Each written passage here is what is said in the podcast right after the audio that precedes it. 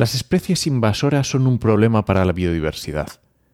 Y el anteproyecto de ley de protección y derechos de los animales añade una nueva dimensión a este problema que debemos considerar.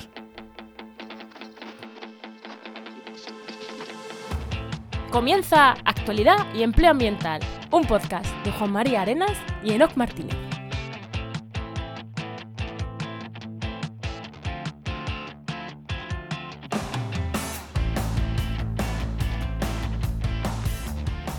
Buenas, soy Juan María Arenas Y yo, Enoc Martínez, y este podcast cuenta con el patrocinio de GeoInnova.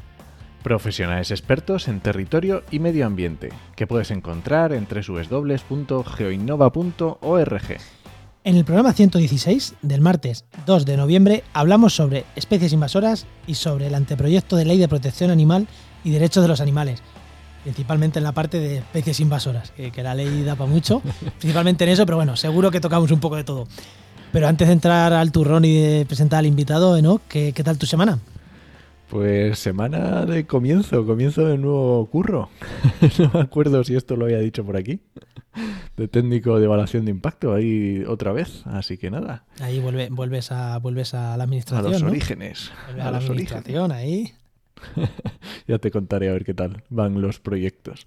¿Y tú qué tal, Juan? ¿Qué tal es tu semana? Pues, uff, estaba haciendo recapitulación. ¿Qué he hecho? ¿Qué he hecho? Porque he estado tocando ahí, como hemos vuelto del, del congreso de la AET, eh, pues ordenando un, un montón de reuniones que tenía pospuestas, pues lanzando correo, venga, ¿cuándo nos vemos? ¿Cuándo nos vemos? Tal, eh, ordenando un poquito también proyectos que tenía medio parado, retomar algunas cosas. O sea, que cuando haces un parón gordo para irte de, proye- de, de congreso y antes que tuvimos que preparar cosas, ha sido una semana de, hecho un montón de cosas, de volver un poco a, a ver qué había dejado parado antes y cosas que surgieron en el, en el proyecto, en el congreso también. Ha sido un poco eso, de, de cuadrar agenda, cuadrar reuniones y, y así pasa, ¿no? Que estamos grabando a las 8 de la noche hoy. Hay que buscar huecos como sea. Pero no he hecho nada así al margen de eso, de, de cuadrar cosas y organizar cosas. Bueno, venga, vamos allá. Venga, voy a darle paso al invitado, que tenemos con nosotros a Miguel Clavero Pineda, que es científico titular en la Estación eh, Biológica Doñana, del CSIC, investigando sobre biodiversidad de las aguas continentales, especialmente en especies eh, invasoras, en, invasiones, en invasiones biológicas. Y también trabajando, que eso me, me ha un montón, con estudios de, fauna y demás a largo plazo eh, y la influencia de la acción humana sobre la fauna.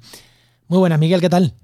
Muy buenas, muy, muy bien, encantado de estar aquí con vosotros. Es que me, me ha puesto aquí, eh, no, que esto está en revés para leerlo y, y ¿sabes esto que intentas leer pero a la vez intentas improvisar? Que no haces ni una cosa ni otra. Pues ahí, se te lengua la traba, ¿no? Pues eso me ha pasado. Oye, ¿cómo es esto de, de los, las investigaciones de cambios a largo plazo? Bueno, porque hago trabajo con lo que se puede llamar ecología histórica, que, que, que- que es hacer como, como ecología, como hacen la gente que investiga en ecología, pero sacando los datos de, de fuentes antiguas. En mi caso lo saco de, de fuentes escritas. Entonces cojo textos antiguos y busco referencias a fauna y la, geolocalizamos, identificamos el lugar donde se nombran, el año en el que se nombran y, somos capaces después de, de generar lo que se llama condiciones de referencia, que es saber cómo estaba det- una determinada propiedad ambiental, por ejemplo, la distribución de una especie en una época en el pasado, y trabajamos sobre todo pues a mediados del siglo XIX, con una base de datos muy importante que es de un diccionario geográfico estadístico de, de España, que editó un personaje que se llama Pascual Madós, y también en el siglo XVI, con una iniciativa de, de la corte de Felipe II que se llamaba las relaciones topográficas, que son unas encuestas que se mandaron a muchos pueblos, a 600, 700 pueblos en España,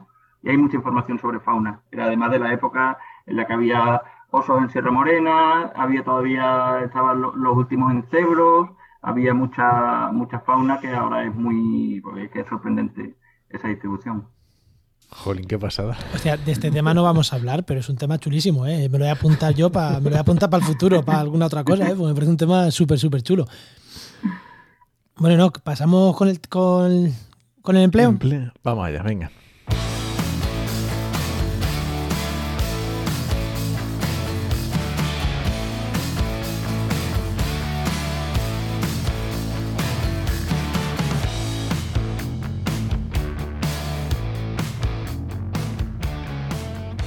Ya sabéis que en esta sección, Enoch Martínez, que ya sabéis también, director de la web trabajamediambiente.com, nos trae su consejito de empleo.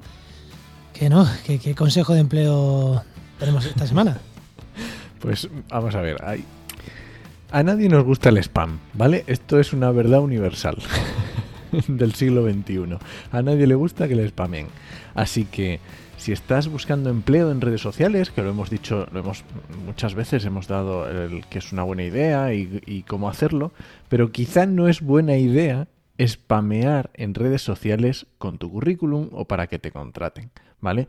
Si tú antes de citar a una empresa o mencionarla o a varias, ya si juntas un montón de empresas, ya eso te da puntos de negativos. Eh, quizá estás haciendo spam para esas empresas. Tú imagínate que una, empresa o un empleador, un trabajador de esa empresa, le llegan de repente que le están citando para que, que lean el currículum. No, no tiene ningún sentido.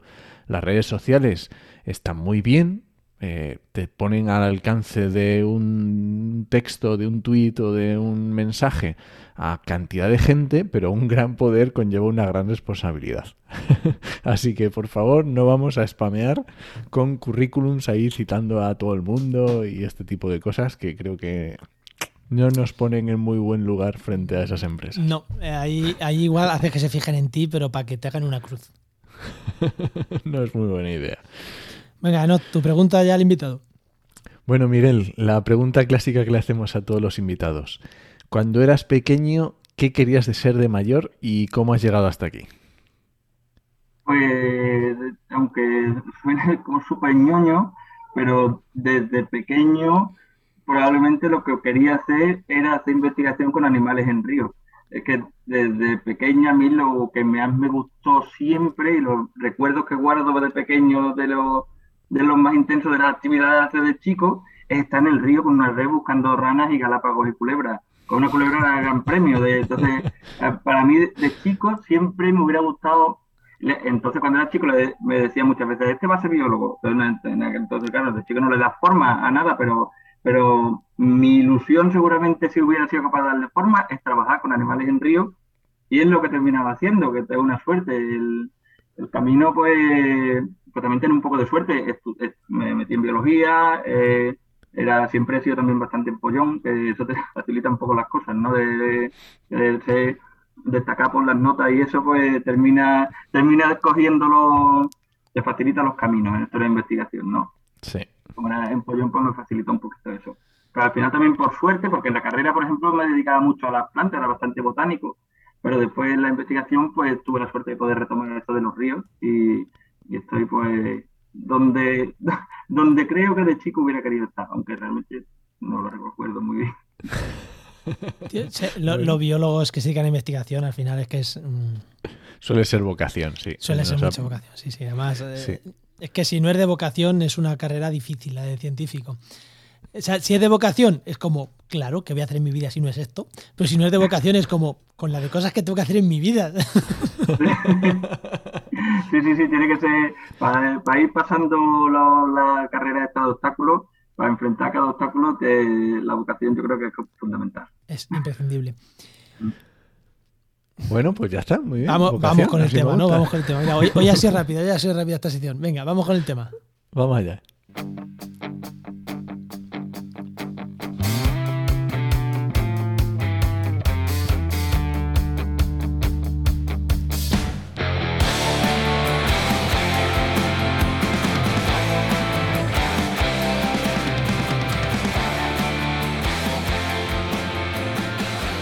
En España se está presentando, o se ha presentado hace poco, el borrador de ley de protección animal. Eh, un grupo de, ecólogos de España, creo que nada menos que 800 científicos que se dedican a, investigar sobre esto, pusieron el grito en el cielo o, criticaron, eh, es un poco grandilocuente el grito en el cielo, criticaron muchos aspectos de esta ley. Y dijimos, Enoch, tenemos que, tenemos que hablar de este tema en la actualidad ambiental. Yo ecólogo, Enoch ambientólogo, con muchos de esos puntos, es verdad que los mirábamos y, era como, claro, yo estoy de acuerdo con esto que están criticando y con esto, y con esto, y con esto, y con esto. Con esto no estoy de acuerdo. Eh, hay algún puntito que ahora te lo diré, Miguel, que no estoy de acuerdo.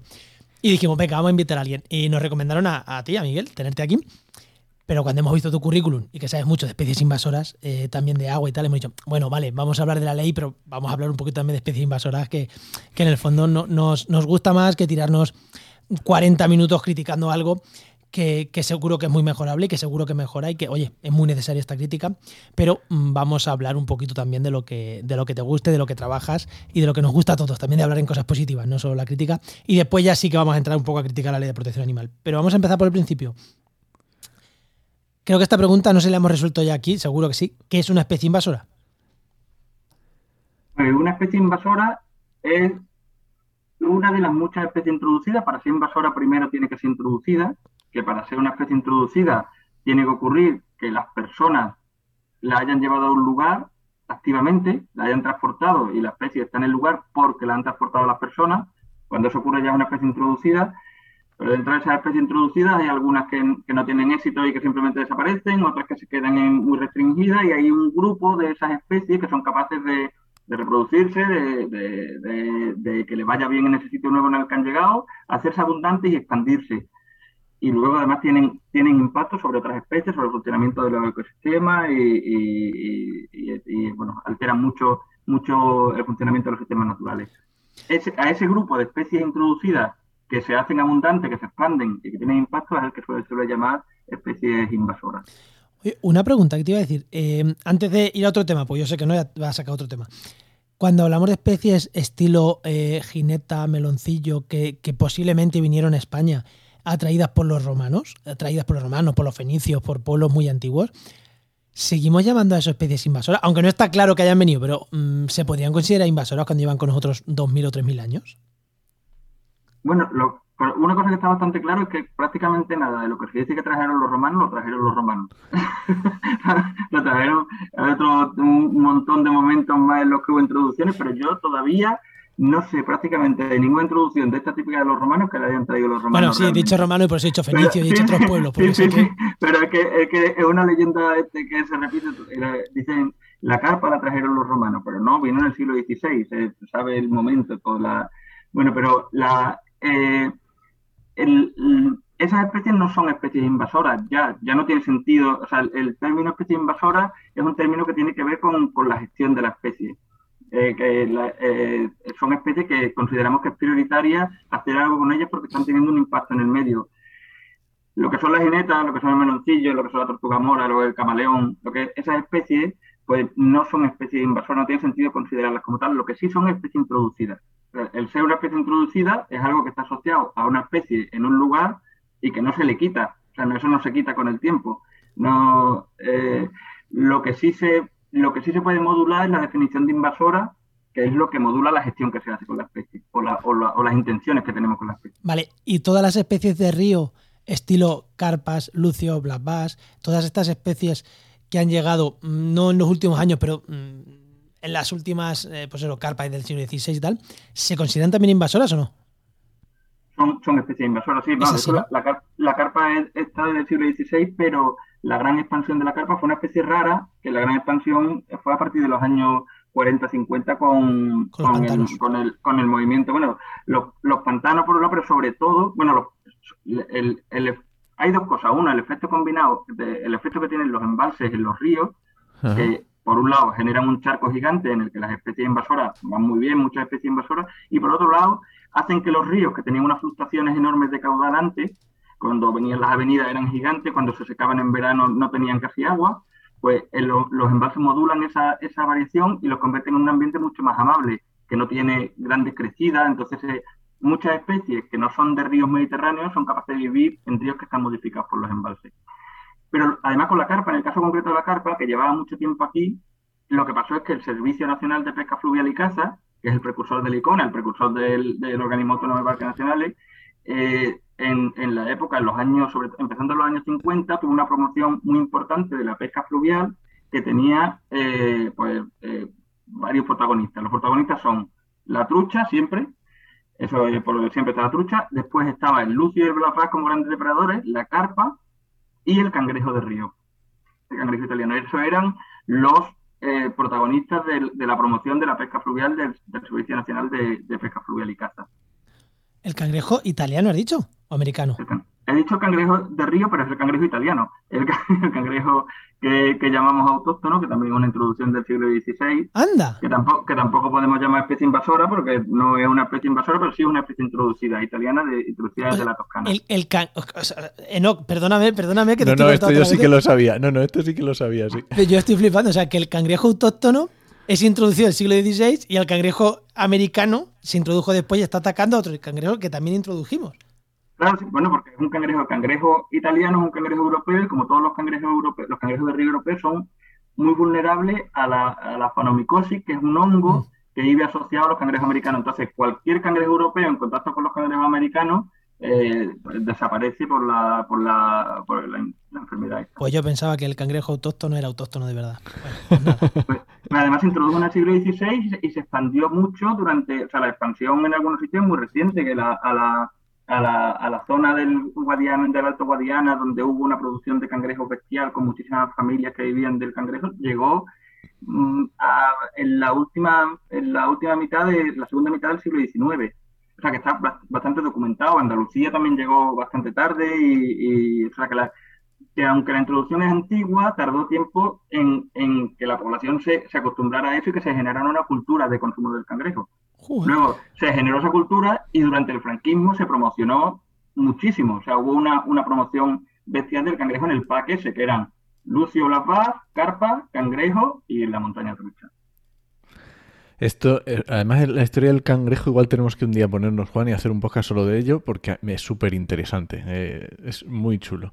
Pero bueno, eh, voy a lo que estabas diciendo, porque me, me, me gusta mucho esta dimensión temporal esta dimensión temporal de la especie invasora, ¿vale? Porque realmente le estamos, es lo que estamos diciendo, estamos diciendo, ha entrado, tenemos un periodo en el que estamos viendo esos efectos y hay un momento en el que eso o, deja de ser invasora o porque a lo mejor eh, se, no se adapta o, o no medra o lo que sea. Entonces, cuándo hay que empezar a, luchar contra esas especies invasoras o cuándo hay que dar la batalla por perdida y asumir que ya ha, entrado en el ecosistema y va a formar parte de él? ¿O cómo es eso? Cuando hay que empezar a luchar es clarísimo porque es lo más importante de todo es evitar las entradas. lo, más importante en, en la gestión de las invasiones es evitar la introducción que las especies lleguen al campo que las empresas lleguen al campo y darle la oportunidad de, convertirse en una invasión. Muchas de las que llegan al campo nunca llegarán a ser una invasión, pero algunas sí, entonces hay que evitar esa oportunidad. Porque una vez que ocurre, una vez que se inicia la invasión, es mucho más difícil actuar, es mucho más difícil controlar la población, en muchos casos de hecho es imposible. ¿Cuándo hay que dejar de hacerlo? Es algo ya mucho más discutible, porque cuando tiene eh, eh, pues eh, invasiones gigantescas que tienen, ocupan áreas muy grandes, que ya han, han, llegado al tope de su expansión, ya no se van a expandir más y son abundantes y no hay, y no hay tecnologías posibles, herramientas posibles para eliminarlas, de capacidad de control, pues a lo mejor puede llegar el caso en el que se, se decida un tirar la toalla como eso. Pero es difícil porque siempre hay lugares concretos en los que vale la pena actuar. Digamos, por ejemplo, la carpa no la vamos a erradicar nunca de España ni siquiera controlar sus poblaciones probablemente. Pero hay lagunas que son lagunas aisladas que tienen carpas que están muy mal por tener carpas y, en las que vale la pena actuar, las que vale la pena eh, retirar las carpas y, además funciona muy bien cuando se ha hecho. Las lagunas que son turbias, que solamente tienen eh, patos reales, así, se, al retirar las carpas se convierten en lagunas transparentes con vegetación acuática, empiezan a tener patos buceadores y, y funciona muy bien. Son, son acciones costosas, pero que tienen, que se han probado varias veces y que tienen beneficios importantes. Entonces, aunque, aunque en general a, la especie carpa no vamos a poder eliminarla, si quiera controlarla a nivel español, digamos, europeo, sí siempre va a valer la pena actuar en, en según qué sitio. Vale, hablamos de lagunas, por ejemplo, aisladas, en alta montaña, o, o bueno, no en alta montaña, en zonas que no pueda volver a entrar, ¿no? Sí, en alta montaña se están, de hecho, también erradicando eh, sobre todo salmónidos y, y foxinus, eh, peces pequeños, ciprinos pequeños que se, que se llevan a los lagos de alta montaña para hacer comida de los salmónidos y poder pescar en alta montaña. en, el, en el Pirineo hay varios casos y también está funcionando bien. Cuando se retiran los salmónidos y los foxinus, los lagos vuelven a ser mucho más transparentes, vuelven a tener mucho más tritones eh, pirinaicos y, son cuando se es exitoso en la eliminación de, de, las invasiones, se recuperan bastante esos sistemas, se recuperan además bastante rápido. Qué guapo. Oye, eh, Enoch, ¿vas a tirar algo tú? No, no, no, que me hace, me, me, no sé, me, me, gusta eso porque le estás dando la dimensión temporal y también la dimensión espacial de decir, no, es que a lo mejor no, no tenemos que actuar sobre todo el territorio en determinadas especies. Bueno, me, gusta, me gusta ese enfoque, me parece muy interesante. Eh, una pregunta que hace yo. Eh, cuando una especie invasora nos viene de puta madre, eh, porque hay algunas especies invasoras que yo conozco, por ejemplo, el caso de las lagunas de Ruidera, que desapareció la nutria y volvió gracias a que tenía comida. y, no solo ahí, en muchos sitios. O sea, desapareció la nutria, entró el cangrejo rojo, entró la nutria. Y sé que pasó en Ruidera, en la laguna de Ruidera, pero es que en más sitios también ha pasado. Que se ha recuperado las poblaciones gracias a que se hinchan a comer cangrejo rojo. Eh, igual me dicen, no, eso también es mentira. Pero en, teoría creo que es así. ¿Qué hacemos con esas invasiones? Que de joder, acabamos. O sea, sé que es imposible, pero si una especie invasora está favoreciendo a otras. Mm. Bueno, eh, no, es mentira, le ha favorecido el cangrejo rojo a la nutria, claramente, y, y, una parte importante de la comida y eso.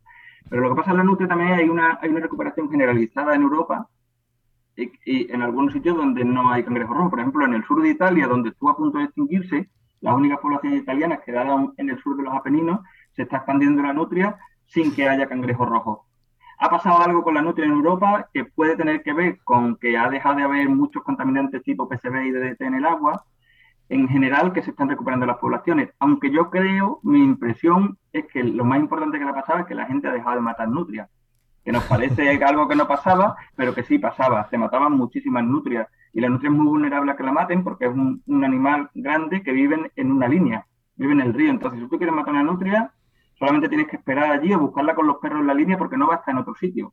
Tú vas a la línea del río y la vas a encontrar allí. Entonces es un, es un animal muy vulnerable y mi impresión general es que se recupera cuando han dejado de matarla. Pero el cangrejo le ha venido muy bien, que eso es lo que decía, que la, la, otra parte de verdad, que sí es verdad que ha venido muy bien, pero es más espectacular todavía, que en la nutria en el caso, por ejemplo, de, Doñana. No sé, como Doñana. Doñana nunca ha tenido tantas aves depredadoras como ahora, nunca ha tenido tantas cartas, tantas espátulas, y es, una, es un, eh, eh, una cantidad impresionante de, parejas que no para, se recupera el morito, se están recuperando todas las ardeidas que eran la, la grande amenaza de siempre, la gardilla, la gardilla cangrejera, todo, todo está yendo bien, todo lo que sea capaz de comer cangrejo. Pero la pregunta es, ¿eso es un éxito de conservación? Porque pasa algo, las especies que no son capaces de comer cangrejo, las, que comían vegetación sumergida, por ejemplo, les va muy mal, porque el cangrejo acaba con la vegetación sumergida a los anfibios les va fatal, porque el cangrejo no solamente acaba con los anfibios, sino que encima genera que haya un montón de garzas y a su vez comen... Eh, Más anfibios. Entonces el anfibio está mal, está puteado por la parte del cangrejo y está puteado por las garzas que comenta el cangrejo. Entonces hay un montón de elementos de biodiversidad que, le, que les va muy mal lo del cangrejo y que no, que, sería como una pregunta, ¿compensa lo positivo? Y casi, casi, la pregunta es, ¿qué es lo positivo? Que haya muchas garzas es positivo frente a que haya patos buceadores. Eh, entonces, en realidad, cada vez que hay una perturbación hay cambios y hay especies que se ven beneficiadas. No, que si, que si tú talas un bosque y pones un aparcamiento de un Carrefour, ahí va a haber especies beneficiadas. Va a haber especies que no estaban en el bosque y van a aparecer en el aparcamiento. Eh, pero, pero claro, vale, vale la pena como, no, como pesar que son los cambios positivos y los negativos. Claro, es que Vale. yo, aquí, yo aquí soy bastante claro. O sea, es como cuando han intentado introducir especies, una, eh, mete una introducción y ¿qué haces? Introduces otra para que mate a la primera y al final lo que tienes son dos especies introducidas. Yo para esto soy bastante, bastante mm, cuidadoso, ¿no? Eh, pero bueno, hay gente que es todo lo contrario, es... aunque, esto, o sea, lo del cangrejo ha pasado, pero yo creo que lo, si fuera posible volver a una situación anterior sin cangrejo, yo lo haría sin ninguna duda. O sea, sin ninguna duda, eliminaría todos los cangrejos rojos. O sea, la nutria le va peor, que le vaya peor. O sea, la garza le va peor, que le vaya peor.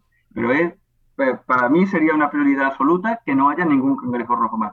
Lo que pasa es que la realidad es que es imposible. No, todavía no tenemos ninguna herramienta posible para, vamos, en, en los sitios donde es abundante, ni siquiera para intervenir en las densidades. O sea, que está la industria cangrejera sacando cientos de millones de individuos al año y no no cambia la cantidad de individuos que sacan todos los años. No se, no se, no se afecta a las densidades. Y luego el, con la cantidad que hay en los ríos y eso no es imposible hacer nada. Que no, no, que en el mismo sitio mi abuelo iba, sacaba mil y al día siguiente iba y sacaba otros mil. dices, pero si sacó ayer mil, ¿cómo hay otros mil hoy? Pues estaba. Y además entretenía al hombre contándolo para decir, he sacado mil. Oye, eh, eh, además de, de, Porque hemos hablado de la carpa, hemos hablado del cangrejo. ¿Qué otras especies. eh, bueno, hemos hablado de black bass, eh, ¿Qué otras especies eh, acuáticas invasoras son las que más sueles trabajar o que son más perjudiciales o que. Estoy trabajando con, con una con, gente con la que colaboro en el, en el Delta del Ebro. Estoy trabajando con el impacto del cangrejo azul, que es una de las jaivas. Bueno, de- me gusta utilizar la- el término jaiba porque es como se le llama al cangrejo este en, en la parte de, de habla hispana donde es nativa. En México se, se utiliza, se llama jaiba. Eh, Pero vamos, esto, la jaiba azul esta que es un que es una invasión es un caso curioso porque es una invasión antigua que lleva en Europa desde principios del siglo XX, en el Mediterráneo desde mediados del siglo XX, y no había sido realmente una especie invasora, no que, que, que prosperara, que se hiciera abundante, que se expandiera, y de repente ha pasado algo en, en torno a 2010, 2005, 2010, ha pasado algo que no se entiende, y esa especie que llevaba aquí 50, 60, 100 años en algunos casos, de repente se ha hecho súper invasora, eh, aparece en todo el Mediterráneo, en la orilla norte y en la orilla sur, está por todas partes, y además con unos picos de abundancia brutales. Estamos trabajando en el Delta del Ebro y pues hay un montón de especies que, que están en declive por efecto del cangrejo azul. Entre ellas algunas muy interesantes, como la anguila, que ya de por sí arrastra un declive bestial y es una especie muy amenazada ahora a nivel mundial. Pues eh, ahora mismo, con los embalses, los hábitats de la anguila están restringidos a la costa, que es donde está llegando el cangrejo azul y parece que le afecta mucho. Y desaparece, por ejemplo, el cangrejo verde, que es el carcinus, que no sé si habéis eh, bicheado por la playa, es el cangrejo que siempre coges de chico. Y, Nosotros es que somos de interior. pues, Un- uno, uno de, uno de Talavera por ahí y el otro de Albacete. o sea. Vale, bien. no soy muy de carcinus, ¿no? Entonces, pues, ya, pues eso ya no lo va, en muchos sitios ya no lo vaya a coger porque han desaparecido con los cangrejos azules. Los azules son mucho más difíciles de coger porque son grandes, súper agresivos, súper ágiles y súper fuertes y te pegan un picotazo a la que te, antes de que te des cuenta. Y vamos, tienen unos impactos brutales en el cerebro. Hay un montón de especies ahora mismo en declive por, por efecto del cangrejo azul. Enoch, entramos ya a la ley de protección animal, que veo que se nos Sí. va hablando de invasoras todo el, todo el programa, ¿eh? Es que es súper interesante lo de invasoras, pero creo que también merece la pena Mira, tocar te- este te- tema. Teníamos pendiente el Life Invasacua, con el Life Invasacua, la gente del Life Invasacua, de invasoras acuáticas, tenemos pendiente hacer un programa, así que vuelvo a hacer el llamamiento que ya se lo he hecho en privado para que se vengan a este o a otro programa para hablar de para hablar de invasoras. Yo sé que yo sé que Miguel se está riendo porque se lo va a mandar el programa, pero como has dicho que se lo ibas a mandar, lo voy a decir en antena para que se animen más a venir. Vale, eh, ya que estamos hablando de especies invasoras eh, y entrando en la ley de protección animal, que vamos a focalizarnos solo sobre especies invasoras, quien quiera más carnaza, pues bueno, luego en redes la, la generamos, que nos gusta, nos gusta la carnaza. Eh, hay uno de los, de los aspectos que más se critica y que mm, no solo en la ley de protección animal, sino mucho tiempo atrás, que es matar especies, matar individuos. Eh, principalmente, principalmente hablamos de cotorras, especies invasoras que están, que son muy bonitas y parece que es, o sea, no se puede matar animales. Hay otros modelos de gestión, ¿no? Y en el escrito que vosotros hacéis, estos, eh, que, si no, no me equivoco, es, eh, 800 ecólogos, ¿no? Y solo lo han firmado ecólogos, o sea que prácticamente todos los ecólogos de España, científicos que estudian ecología, han firmado esto. Porque sé también que mucha gente quería firmar y estuviste haciendo limpia de firmas, ¿no? Para que solo ecólogos firmaran, ¿no? Si no me equivoco. Sí, sí, sí, fue un tareón la selección de la firma porque se nos fue un poco de las manos, queríamos buscar solamente gente que trabajara en, investigación y se nos fue un poco de las manos y, y el formulario que teníamos para firmar se nos llenó y tuvimos que hacer un, un trabajo grande de filtrado de firmas para identificar realmente a quién estaba firmando y que fuera de alguna universidad, algún centro de investigación. Vale, pues ahora voy con la pregunta. Uno de los aspectos que más habéis criticado y que para mí es más criticable es que no se puedan matar especies invasoras. Principalmente el caso de las cotorras. Eh, ¿Realmente es la única medida para mm, atacar las especies invasoras sacrificarlas?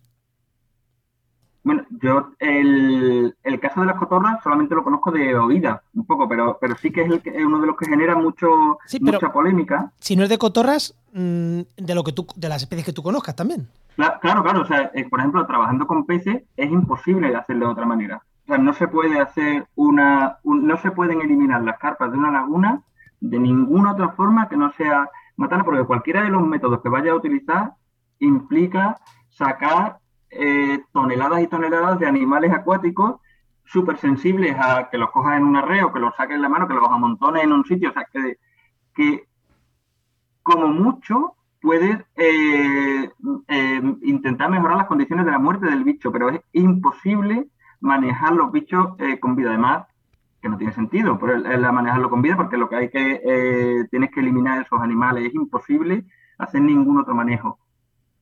Con algunos animales sería posible hacer un manejo no letal, quizás, pero siempre tiene que ser seguramente en, condiciones, en poblaciones poco abundantes, en momentos iniciales de la invasión, donde bueno, se puede, se puede plantear, pero es, es muy difícil porque cuando hablas de, centenares, decenas de miles de, animales, imaginaos que de repente le dice vamos a sacar 10.000 bisones americanos del campo.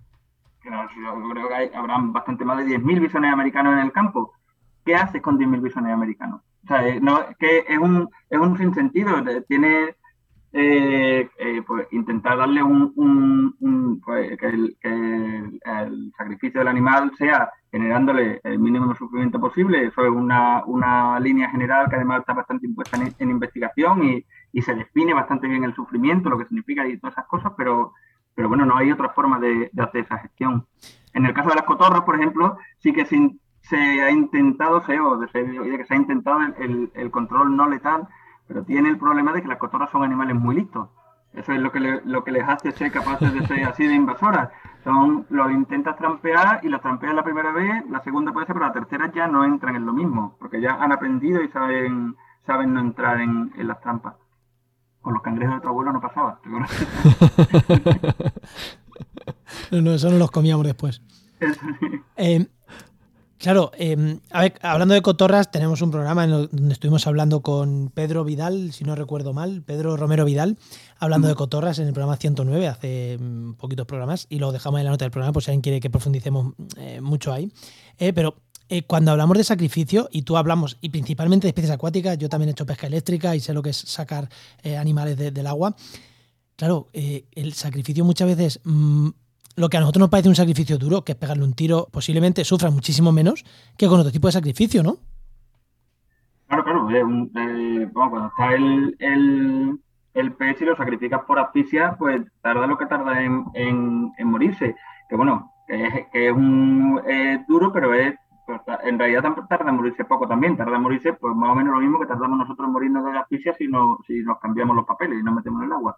Eh, es un es un tiempo relativamente corto y bueno, pues, pues, bueno será como, como interpretable como es necesario. Hay posibilidades de anestesia, de hecho eh, eh, hay métodos fáciles, baratos y eficaces para anestesiar para hacer sacrificio con sobredosis de anestésico y funciona muy bien también. Oye, y, Miguel, eh, también en el, en el, escrito que vamos a dejar en las notas del programa, vuestro escrito que, salió publicado en, el país, además, en el artículo, eh, también se habla de cría en cautividad de especies exóticas, ¿no? Y es un tema, yo creo, un poco peliagudo, eh, y más incluso, no sé si peliagudo o no muy coherente, no sé cómo explicarlo, ¿no? Por el tema de pájaros y peces, ¿cómo, cómo lo habéis visto desde, desde el comunicado que lanzasteis? Lo, veíamos principalmente con el, o sea, con los impactos que tiene en, el medio por, por dos vías principales. Una es que la, la cría en cautividad evita el que se tomen animales del campo es una fuente de amenaza muy importante para muchas especies porque el mercado, el mercado, lo queramos o no, es muy grande. Otra cosa es que se pueda, que se permita o no tener especies exóticas o qué especies se, vayan a permitir tener, que eso el, el anteproyecto también supuestamente sacará una, una, lista, que bueno, habrá que ver cómo funciona la lista esa de especies que se pueden tener. Pero dejando eso al margen, por un lado, el hecho de criar las especies en, eh, en cautividad hace que no se capturen en el campo. Pero hay otra parte muy interesante que tiene que ver con la capacidad de ser invasora que tienen las especies que se crían en cautividad o que han nacido en el campo, se han capturado y se han vendido. Porque ocurre que, las especies que se capturan en el campo y también en una jaula aquí, pasan un montón de filtros y además muchas mueren por el camino. Entonces, eso se cogen, eh, han hecho, compañeros de la, de la estación biológica lo han, lo han experimentado, haciendo trabajo experimental sobre eso, pero imaginaos que se cogen, pues ellos trabajan con, con tejedores en Senegal. Imaginaos que en Senegal los tipos que están ahí en el campo capturan mil tejedores y se lo venden a un comerciante de, pájaros. de ahí han muerto ya 50. Luego los tienen estabulados en un sitio donde se mueren otros 100, quedan 850. Lo meten en un barco y se pasa el tiempo que esté hasta llegar a Huelva donde lo descargan. Ahí se mueren 300 y te quedan 550. Y en el transporte no sé qué se mueren. Al final llegan a la tienda eh, eh, pues 300 animales. Y también hay muchos que se quedan atrás porque no son capaces de soportar el estrés de vivir en una, en una tienda. El bicho que llega a la, a la cajaula es un super animal. ha sido capaz de pasar todos esos filtros. Y no, y no, es ninguna tontería, está medido con la, la, capacidad que tienen de resistir al estrés, la capacidad que tienen de enfrentarse a situaciones nuevas, la capacidad que tienen. No son una selección al azar, son unos super animales. Claro, el problema es si se escaparan cuando se escapan o cuando los sueltan, que siempre ocurre, eso no es algo que pueda ocurrir o no, que los bichos de jaula siempre se escapan o siempre se sueltan. Esos bichos generan una población con mucha facilidad. En cambio, los bichos que nacen en una jaula, que solamente han conocido la jaula, eh, tienen una probabilidad muy baja de, establecer poblaciones. Y es muy interesante lo que, ocurrió, en Europa cuando se prohibió la importación de aves silvestres con la, con la gripe aviar en 2005 porque se prohibió como una medida sanitaria. Dijo que nadie traiga loros de ningún sitio, ningún tipo de ave silvestre. se prohibió la importación. Lo que ocurrió es que la gente empezó a criar aves en cautividad, entonces cambió completamente el mercado y se convirtió en un mercado basado en especies quedadas en cautividad. Y lo más importante es que dejó de haber introducciones de aves. O sea que la, tendencia que había en España, que había una tendencia siempre creciente, cada año más especies, cada año más especies, cada año más especies, se interrumpió bruscamente en 2005. Y a partir de 2005 apenas hay invasiones nuevas de aves. Tiene que ver con eso y es una historia de éxito en biología de la conservación, en, que es un mundo en el que prácticamente no hay historias de éxito. todos son fracasos. No hay grandes historias de éxito por ningún sitio. Y esa es una que es un poco casual, pero que funcionó, pero bien, bien. Es una medida que además no, no iba contra especies concretas, sino simplemente iba contra el origen en general no se introducen especies capturadas en el medio y funcionó muy bien. Entonces, digamos que el, esa es la parte buena que tiene la, cría en, cautividad. En, cautividad. Diferente es, digamos, la parte filosófica que podemos tener, pero la, la, idea general que podemos tener sobre la necesidad o la conveniencia de que la gente tenga en jaulas criadas en cautividad. Sí, es otra cosa. yo aquí soy, o sea, yo aquí sería o muy estricto no, o se prohíbe el animal, pero no prohibir la cría, porque es que prohibir la cría es como, no, o sea, es que está de facto prohibiendo, eh, pues coño, que se prohíban, que se prohíba, que se prohíban los animales en jaula y ya está. Yo ahí sí que lo veo, no sé, eh, una cosa o la otra, pero no nos quedemos a medias y al final por el quedarte a medias... Eh, Sí, porque además, porque además las leyes actuales ya prohíben la importación de, este tipo de especies. O sea, prohibido está prohibido ya. Que se importe, sí, sí. O sea, ahora mismo solo se puede conseguir en, jaula y si no se cría, no se va a tener.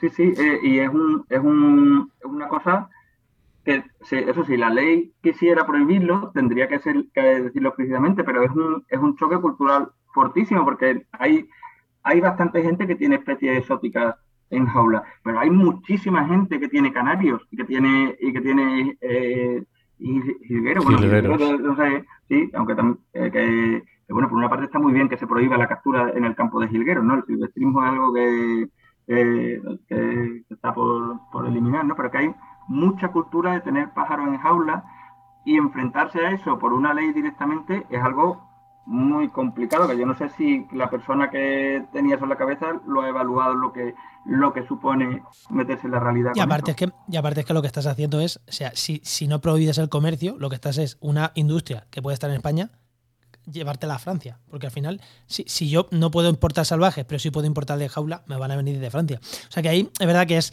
Pero hay un aspecto aquí, hay un aspecto aquí que, que vosotros criticáis y que realmente a mí me parece muy bueno. ¿Vale? Y será de los poquitos, de los poquitos del, este que dije, mm, eh, no, no, esto me gusta, ¿vale? Esto me gusta, soy ecólogo, pero esto me gusta. Que es el listado positivo de especies. Aquí hemos hablado también en este podcast con la gente de FIEP, no me acuerdo exactamente con quién fue, ¿no?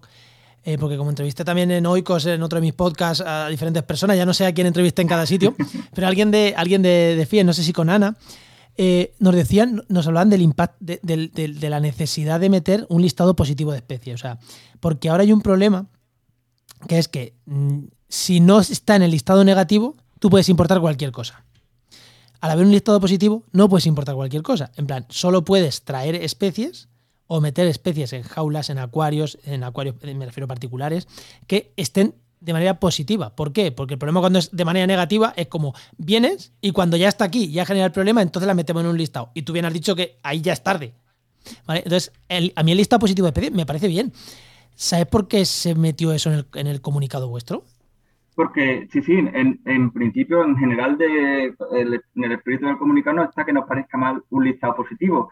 Lo que, lo que está mal lo que nos parecía que estaba mal es entrar en confrontación directa con el Ministerio de Medio Ambiente y su comité científico, porque esta ley crea un listado positivo que es independiente del listado del catálogo de especies invasoras, mm. creando a su vez un comité de científico técnico independiente del comité científico del, Ministerio de Medio Ambiente y entrando en colisión directa desde, desde, desde el Ministerio de Derechos Sociales. O sea que es una cosa muy rara, eh, que es algo que le pasa a este borrador de ley, ¿no? que es, que básicamente que pensando en, perros y gatos, por decirlo de alguna forma, se ha, se ha querido eh, intervenir sobre todo, sobre todos los aspectos prácticamente en los que haya animales, quitando toros y producción animal, ¿no? que eso lo ha dejado aparte, pero prácticamente cualquier aspecto de la vida que implique que haya un animal silvestre, doméstico, de compañía, lo que sea, lo ha querido regular de alguna forma la ley, entonces entran en en conflicto con un montón de, no solo normativas, sino además de, estrategias que están en marcha, de grupos que están trabajando.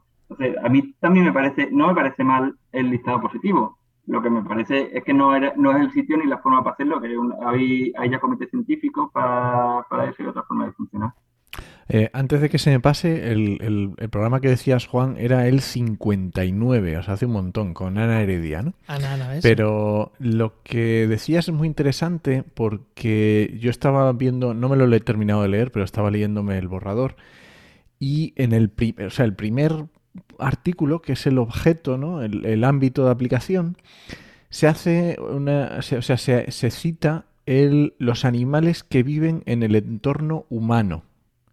Y a mí esto me es un poco vago, ¿no? Yo, a mí me, cuesta un poco entender dónde están los límites aquí. Y es justamente eh, eh, ahí es donde veo donde podrían estar en conflicto con este listado positivo entre el listado de especies eh, exóticas del ministerio y el listado de positivo de esto, ¿no? Que a lo mejor es por ahí por donde van los tiros, porque ¿cómo defines qué es humano? ¿Un olivar es humano? ¿Entorno humano? Es una, una, visión muy urbana de la vida, ¿no? eso, los animales que, que, están en el entorno humano, porque si, si estás un poco fuera de la, de la gran urbe, son cualquier especie, no hay, no hay diferencia, porque todas están en un, en un entorno humano. Eh, no, eso es, como, muchas, con muchas definiciones del borrador son son vagas y, y bastante centradas en, el ambiente urbano. ¿no? La, lo que, eh, una cosa que, que tenía también sobre el, sobre el listado positivo, este, que, también, como digo, no me parece mal como concepto el listado positivo, pero sí creo que está mal planteado, es que entre las condiciones que, que se supone que tienen que tener las especies para formar parte de este listado positivo, eh, está en no haber sido mencionada como especie invasora en ningún lugar del mundo. Creo que pone, ahora mismo no soy capaz de saber la redacción, pero creo que esa es una condición, que en ningún lugar del mundo se haya mencionado esa especie como invasora, lo cual es, una, es una tontería porque todas las especies que están en cercanía de las personas, todas las especies que se utilizan como animales de compañía, todas son invasoras en algún lugar del mundo, porque el factor más importante para que una especie sea invasora más allá de que sea capaz de reproducirse muchas veces, que sea capaz de vivir en muchos hábitats, que tenga una dieta muy amplia, todo eso le favorece esa invasora, pero lo que más, más favorece de todo es que, que, viva en cercanía de las personas y que las personas las lleven con ellas y que las tengan siempre en su casa. Eso es lo que fomenta más que una especie de invasora. Pues justo, último tema que íbamos a sacar. Eh, no, lo hemos puesto aquí como un poco separado, pero es que no lo acabas de dar. O sea, no lo acabas de dar, ya sabéis todos cuál es. Pero Enoch, este tema te lo dejo a ti. es que yo me he metido muchas veces en el charco, en el charco felino. Eh, colonias felinas. ¿Cómo gestionamos esto y cómo afectan a la biodiversidad? Porque al final es lo que nos interesa, ¿no? ¿Cómo afectan a la biodiversidad? Pues afectan muchísimo, eh, dependiendo mucho de dónde estén esas colonias felinas. El, el, puro concepto de colonia felina es un poco raro. Pero las colonias felinas, los gatos no son animales coloniales, no viven, no viven en colonias, no viven apelotonados todos. Cuando están en una colonia, están todos juntos, están interaccionando y peleándose todo el rato entre ellos. Eso es porque hay alguien que les proporciona comida en abundancia y hace que se, que se rompa su estructura social natural, que es vivir cada uno por su cuenta y, tener pocas interacciones y se esfuerzan esas interacciones. Por eso esos gatos tienen muchas más enfermedades que, cualquier otro gato, que los domésticos, que los silvestres que viven solitarios y todo eso. El puro concepto de colonia felina es un poco extraño. Pero también eso, su impacto es muy grande porque los gatos son muy buenos cazadores. Los gatos se dedican a cazar animales y cazan montones de mamíferos, montones de aves y montones de reptiles. Y de insectos también ellos eh, lo hacen constantemente, estén bien alimentados o no estén bien alimentados. Los gatos, si tienen oportunidad de cazar, van a cazar y siempre van a intentarlo. Entonces, esas colonias, cuando están, pues, como me decía otro día un amigo, ¿y qué pasa con una colonia que está en medio de Madrid? ¿Qué hace? Pues a lo mejor hace poco, no hace mucho, pero es que no se puede legislar por lo que pasa en el centro de Madrid. El centro de Madrid es un punto absurdo comparado con la, con la realidad eh, del, del, Estado, ¿no? La realidad que está legislando esa, esa norma. Entonces, en muchísimos sitios, las colonias felinas tienen muchísimo impacto sobre las lagartijas, sobre las aves marquesas, sobre, sobre los pájaros que crían y, las cantidades de animales que capturan, que captura cada gato individual, son, son, son enormes. Ojo, que en el centro de Madrid hay muchísima fauna urbana que también es de alto valor, porque volvemos al ejemplo de, me voy a ir de las cotorras y a los nóctulos. Eh, que son los murciélagos estos impresionantes, enormes, el nótulo gigante, que la cotorra afecta mucho. Vamos a ver, o sea, aquí es elegir. O sea, ¿qué queremos? ¿Gatos o queremos eh, fauna urbana salvaje, entre comillas? ¿Qué queremos? ¿Cotorras o queremos nóctulos? Porque cada vez que nos dicen, es que pobre gato, es que no vas a matar a la cotorra. Vale, pues, eh, o sea, vamos a ver. Estás matando a otra especie, que no pasa nada, pero es así. O sea, que, yo no, lo critico. O sea, cada uno tiene su, su esta moral y yo prefiero los murciélagos antes que las cotorras. Que tú puedes preferir la cotorra, lo veo genial. Pero o matamos una cosa o matamos la otra. Y esto, eh, y esto lo defiendo siempre. y con los gatos es igual. O si potenciamos los gatos, matamos otras cosas. Así de fácil. Y la, la, ley, el anteproyecto de ley, este, muy, muy confuso lo que el, plan que le da a, lo que le llama colonia felina, ¿no? Porque quiere hacer como un censo, hacerlas como oficiales y además tiene el objetivo de mantener el número.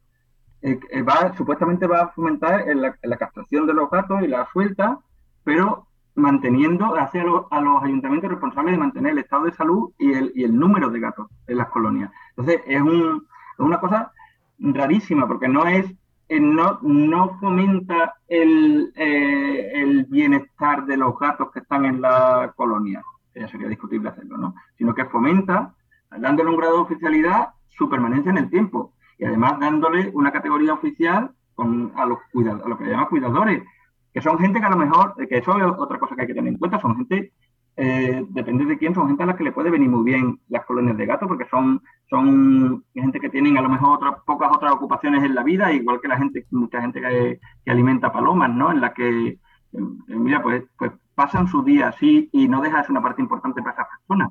Eh, que a lo mejor hay que tenerlo en cuenta también esa parte. Lo, entiendo, o sea, que no, que no creo que hubiera que llegar a las colonias de gatos y eliminar todos los gatos de las colonias eh, de, hoy para mañana. Que hay, que hay gente con sus sentimientos implicados allí, con su, con su ligación a esas colonias de gatos, bueno, que no, no le hacen ningún bien al medio ambiente, pero personalmente pues tienen un, día a día que le, que le, Tiene un impacto, llevar mejor la vida. Tiene un impacto social también y ya está. Bueno, es una dimensión más. Que habría que trabajarlo, pero yo puedo tener mucho arraigo a pegarle fuego al monte y no por eso está bien que lo haga, quiero decir. ¿Sabes? Que, que, igual hay que trabajar hay que trabajar para que esa gente deje de ver bien las colonias pero no estamos en esa línea, estamos en toda la contraria. Pero bueno, eso creo ¿no? que esto tema, este tema da para un programa para, para muchas cosas, ¿eh? el tema de las colonias felinas. Sí, el tema de las colonias felinas es delicado. Y en, sí el borrador del anteproyecto de ley de, protección y derechos animales creo que merece que, le hagamos un programa luego un día eh, entrando en profundidad, pero bueno, ya eso ya será otro día. Ya, se lo dedicaremos y a lo mejor traer a alguien que, le parezca bien el, borrador este y aquí, a preguntarle también algunas, igual que hemos preguntado aquí cosas que nos gustan y, para que nos contestéis, a lo mejor hacer la inversa, ¿no, Enoch? Pues yo creo que estaría muy bien, sí. Bueno, pues... Miel. Momento spam. Momento spam. Eh, ¿Dónde podemos encontrarte? Yo qué sé, ¿tienes redes sociales? ¿Te seguimos por la calle? Eh, que no, no tengo redes sociales. no puedo. Funciono súper mal como spam. Para ser spam tengo que mandar correos electrónicos personales. No.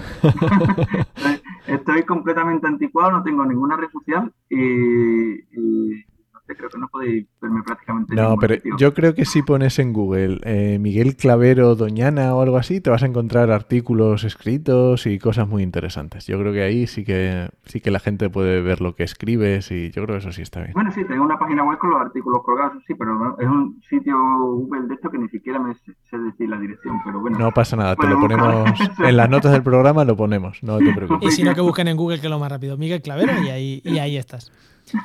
Pues Muchísimas, muchísimas gracias, Miguel, por, por este ratito y por, y por haberte, joder, por habernos regalado este rato a estas horas, que son casi las 9 de la noche, que estamos terminando de grabar, que, que, joder, que quitarte esta hora de, de, la familia y habernos regalado a nosotros, ya, ya, ya, este oyente que está detrás escuchando, es, es un lujo.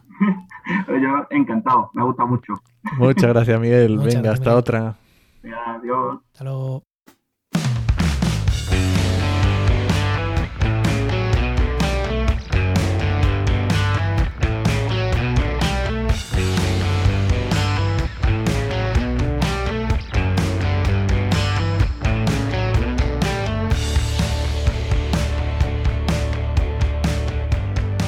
Bueno, venga, vamos a ir ya casi terminando el programa, pero evidentemente teníamos que tener nuestra charla de todos los días con, Luis Quesada, que ya sabéis, director de GeoInnova. Muy buenas, Luis, ¿qué tal? Hola, Luis. Hola, muy buenas, ¿qué tal? Bueno, y hoy ni, ni ni medio ambiente, hoy, hoy de qué vamos a hablar. Hoy déjame a mí, que a mí este es el tema que me gusta. A ver, vamos a hablar de planes formativos reglados y no reglados. ¿Qué es esto de los reglados y no reglados?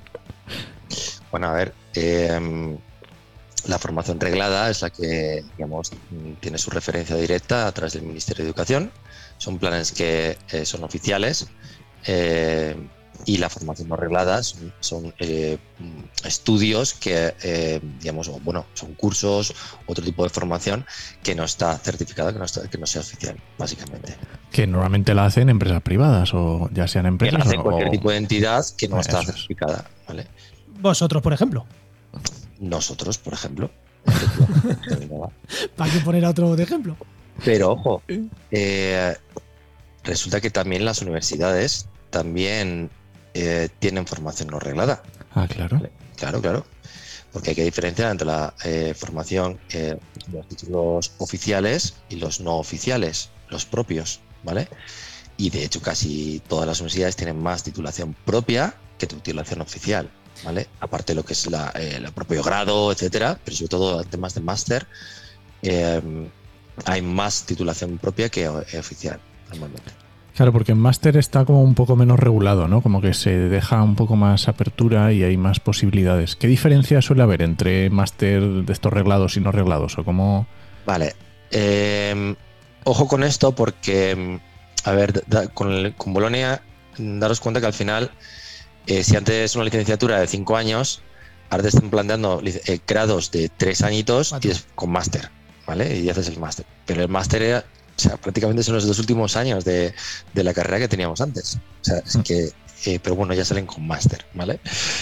Em, casi todos los másters que vienen por la parte de la universidad pueden estar muy bien, o puedes encontrarte a los mismos profesores que realmente te van a dar la misma clase que has tenido en que has dado en el grado, ¿vale? Ojo con esto. O te van a dar muy poco más. Es decir, la especialización que te dan a través de las universidades es muy concreta. Daros cuenta que em, el nivel, eh, bueno, el porcentaje de eh, profesores extra eh, universitarios, es decir, que pueden ser profesionales, que van a dar clases al máster o al diploma en cuestión o al curso en cuestión, no, normalmente no puede superar más del 80%, del 70%, dependiendo de la universidad, dependiendo del tipo de máster, etcétera, ¿vale? Es decir, mejor dicho, al contrario, es decir, solo puede acceder un 20% eh, gente de fuera. ¿Qué, tiene que, qué, pasa? Que realmente esa incorporación de máster, esa especialización que tú tienes cara al trabajo, no la vas a obtener. Vas a tener a los mismos profesores que has tenido antes, dándote prácticamente lo mismo en muchas ocasiones. Ojo, no estoy generalizando tampoco del todo, ¿vale? Que siempre hay casos. Efectivamente. Y pero eh, esto es mm, lo que se ha venido dando en muchas ocasiones. Pero por otro lado, tienes un título mm, sellado oficial. Ahí, ahí le has dado. Evidentemente, cuando tú quieres después presentar currículum a licitaciones, cuando quieres presentar currículum a, no sé, incluso a a presentarte a, temas de funcionario público, ¿vale? A oposiciones, pues eh, esa acreditación oficial es la que vale. ¿vale? No los títulos propios. Ojo, porque hay muchos másters que nos, metemos o muchos diplomas, no, porque están acreditados por la universidad, no, eh, no sé cuántos, pero es que ves que es un título propio de la universidad X. El título propio de la universidad X tiene el mismo valor que el máster que puede dar cualquier otro tipo de entidad. Sí, que podéis ser vosotros. O sea, el máster de Heinova tiene la misma validez, uno de los másteres vuestros. Un título propio de una universidad. Vale. Oficial. Es decir, normalmente en estos máster, digamos, de entidades, vamos a decir, privadas o externas a las universidades, ¿qué es, qué es, ¿cuáles son las partes buenas? Vamos a decir, ¿qué, qué, por qué merece la pena? Hombre, mm, eh, normalmente eh, voy a poner el caso de ejemplo de Heinova, aunque podríamos poner eh, muchos otros casos, mm, sin ir más lejos, temas de MBA, ¿vale? Hay muchos MBA que los dan empresas muy potentes que valen Potosí, Una pasta. ¿vale? Pero tú qué estás aprendiendo ahí? Estás aprendiendo de gente que se dedica a eso, que su profesión es esa y que tiene un, un, currículum no académico, sino profesional, ¿sabes? Muy elevado, muy grande, ¿vale? Que está viviendo continuamente con el día a día de qué problemas están pasando en ese sector o en, ese tipo de proyectos. Claro, eso, el valor que te da cara a nivel profesional es, brutal, o sea, no tiene nada que ver con, eh, pues mira, ya tengo el máster académico oficial. Entonces tú tienes que saber elegir qué es lo que quieres. ¿Tú quieres un título que te valga después para poder presentarte funciones, oposiciones, etcétera? Oye, vete a por un título oficial. ¿Tú quieres un título porque lo que quieres es aprender y tener un título reconocido profesionalmente? Pues entonces tú busca empresas o entidades que tengan ese, tipo de, eh, reconocimiento. reconocimiento. En el caso, por ejemplo, de los másteres en sistemas de información geográfica, pues vamos a tener, mm, mm, eh, a nivel profesional, tenemos muy pocas opciones. Realmente vamos a tener dos opciones. Una es la de GeoInnova, en ese sentido, de másteres profesionales que tengan un reconocimiento a nivel empresarial, que tengan un apoyo eh, profesional eh, de empresas que se dedican a este, tipo de cuestiones eh, detrás. ¿vale? Entonces, si quieres hacer una tesis con temas de sistema de información geográfica, o te vas a una universidad o no te va a servir el máster para el máster que necesitas para hacer una tesis. Es que. Efectivamente. O sea, tú tienes que saber para qué quieres ese máster. Si te, si, voy a aprender un poco, pero lo que necesito es estos créditos o, este currículum oficial porque estoy haciendo mi tesis, porque estoy haciendo lo que sé. Oye, pues no te, no te cojas un máster propio un máster, ni un más, una titulación propia en, eh, general. Tienes que ir a por la oficial, a por la homologada, reglada. Bueno, entonces, este, son cuestiones que siempre uno tiene que tener en cuenta. no, no, es tan malo ni uno ni el otro. Lo que pasa es que tú tienes que saber dirigir tu formación. Eso es súper importante. Eso entiendo, ¿no? Que lo habrás dicho 50.000 veces en trabajo en medio ambiente. Cómo especializarte, qué, tienes que tener en cuenta y cómo, cómo proyectar tu futuro. Son cuestiones que tienes que tener, bueno, súper claras, ¿vale? Y ojo que no es fácil tenerlo súper claro. No, no, y menos con 22 añitos que cuando acabas la carrera, el grado. efectivamente. Sí, pero nosotros somos muy críticos con los máster y, si quieres hacer un máster no le preguntes a Eno ni a mí porque al final no lo haces. ¿eh? no, pero a nosotros nos gusta recomendar hacerlo cuando ya llevas un, par de añitos trabajando. Porque un ahí ya sabes lo que o tres. Ya sabes lo que quieres, ya sabes, ya has palpado el terreno, entonces dices, vale, ahora necesito un máster de esto en concreto. Y sabes, la casualidad, siempre que pasa eso, normalmente acaban yendo a por másteres profesionales, Sí. no a por Claro, másteres universitarios. Claro, normal. Porque, mm, lo- porque, porque lo ven. ¿vale? Ojo que hay, hay, hay másteres que, universitarios que son muy buenos, ¿eh? que yo no, no quiero generalizar en, gener- en todo, que hay gente muy buena detrás en, en muchos másters y que, oye, chapo, que No, yo yo, a mí también de- me gustaría hacerlo si tuviera tiempo. El que hice yo de restauración de ecosistemas, yo muy contento con él ¿eh? y lo recomiendo. Eh, pero claro, hace ya 12 o 13 años que lo hice o 10 y ya ni. Igual ha cambiado mucho, ¿no? Pero es verdad que yo lo recomiendo por, por lo que tú dices, pero porque tiene una visión profesional eh, de, de eso. Pero también es verdad que yo quería un máster para hacer una tesis, con lo cual a Claro. mí me sirvió mucho porque aprendí mucha ciencia. El que Claro. quería aplicarlo en obra, igual no aprendió tanto como yo. Claro, claro. Esas, son todo cuestiones que tienes que tener en cuenta a la hora de desarrollo. Claro. Pues nada, Luis, muchísimas Pues gracias. Muchas gracias. Eh, Gracias a vosotros, encantado de volver a veros. Pues recuerda que esta sección te llega gracias a nuestro patrocinador, a GeoInnova, Profesionales expertos en territorio y medio ambiente. y que puedes encontrar en www.geoinnova.org.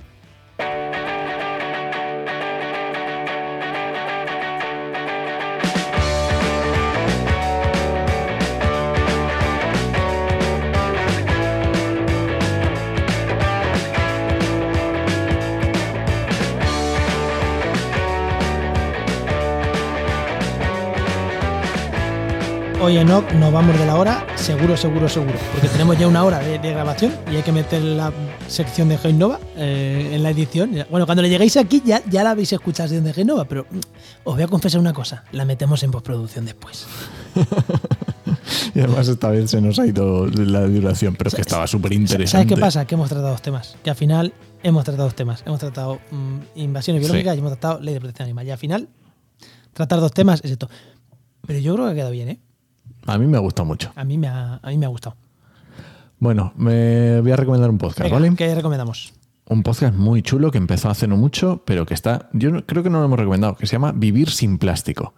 Muy recomendable, está muy guay. Obviamente el tema ya te lo imagináis y además han tenido a bastantes eh, invitados que hemos tenido nosotros. Así que muy interesante. la cantera somos nosotros, ¿no? Nosotros generamos invitados y luego ya se nos van a otros podcasts mayores. Y... Vamos a hacer alguno ahí que se vaya a la tele. Sí, sí, como de la semana pasada, que salimos, la misma invitada la tuvimos nosotros y carne cruda. O sea, los Efectivamente. cabrones, o sea, los mindundes de carne cruda copiándonos los invitados. Bueno, venga, nos despedimos. Venga, vámonos. Pues nada, este podcast pertenece a la red de podcast Podcastidae, la red de podcast de ciencia, medio ambiente y naturaleza. Y muchísimas gracias por compartir este programa, muchísimas gracias por los comentarios. Sí, aunque nos deis palos, porque en este nos vais a dar palos. Muchísimas gracias por los comentarios, siempre se agradecen. Eh, siempre que sean, hombre, siempre que sean un poquito educados. ¿eh? Si son insultando, pues igual te bloqueo en Twitter. Bueno, pero mientras fomenten debate y sea educado, es siempre Exact- bienvenido. Exactamente, sí. Y nada, nos escuchamos en el siguiente programa de actualidad y empleo ambiental. Nos escuchamos. Adiós.